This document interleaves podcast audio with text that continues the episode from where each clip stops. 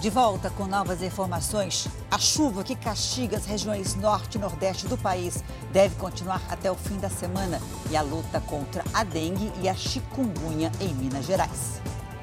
Agora, no Jornal da Record.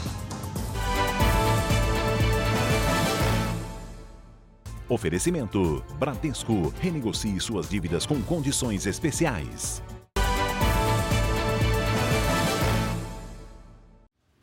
A chuva que castiga as regiões norte e nordeste há mais de uma semana deve continuar nos próximos dias.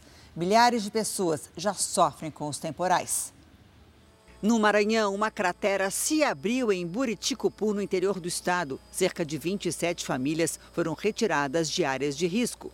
No Ceará, dois carros caíram num enorme buraco que se abriu na rodovia que liga Mauriti ao estado da Paraíba. Sete pessoas, entre elas uma criança, ficaram feridas e foram levadas para um hospital da região. Quase duas mil famílias estão desabrigadas por causa da cheia no Rio Acre.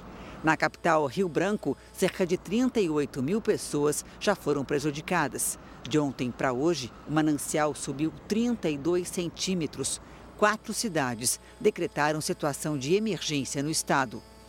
O governo de Minas Gerais anunciou hoje a criação de uma biofábrica de mosquitos para combater a dengue e a chikungunya. O estado sofre com a disparada de casos de infecção. Oi, Luiz Casoni, boa tarde para você. E quando é que essa fábrica vai ficar pronta? Oi, Janine, boa tarde para você também e a todos que nos acompanham. Olha, segundo o governo de Minas, em 2024, os mosquitos que carregam uma bactéria capaz de reduzir a transmissão do vírus já estão sendo usados em nove regiões de Belo Horizonte. O governador Romeu Zema disse estar preocupado com o avanço da doença. Já foram registrados cerca de 119 mil casos de dengue aqui em Minas Gerais. 15 pessoas morreram. É a pior situação de todo o país. Quanto à chikungunya, foram registradas quatro mortes aqui no estado somente este ano, Janine. Obrigada, Luiz. No Rio de Janeiro, uma quadrilha que aplicava o golpe do empréstimo foi descoberta pela polícia. O Silvestre Serrano tem as informações ao vivo. Oi, Silvestre, boa tarde para você. Quem que era o alvo dos criminosos?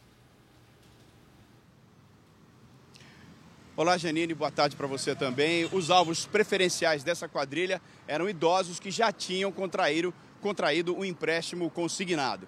Denilson Nascimento foi preso ao tentar sacar 20 mil reais de uma conta bancária de pessoa jurídica. Ele usava documentos falsos. Assim que foi preso, foi levado para a delegacia, confessou o crime e acabou entregando os outros integrantes da quadrilha, que são Késia Damasceno e Rafael Oliveira que, segundo a polícia, são considerados os mentores intelectuais da quadrilha. Eles estavam no restaurante próximo, esperando o Denilson para fazer a partilha do dinheiro.